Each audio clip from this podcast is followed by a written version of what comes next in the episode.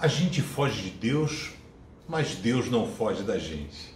Elias, quando tentou, foi é, tentado ali pela Jezabel, falou: Cara, vou acabar com você, vou te matar. Ele foi embora, foi para o deserto, ficou em depressão, falou: Deus, tira a minha vida. Mas sabe o que Deus fez? Deus não atendeu o pedido de Elias.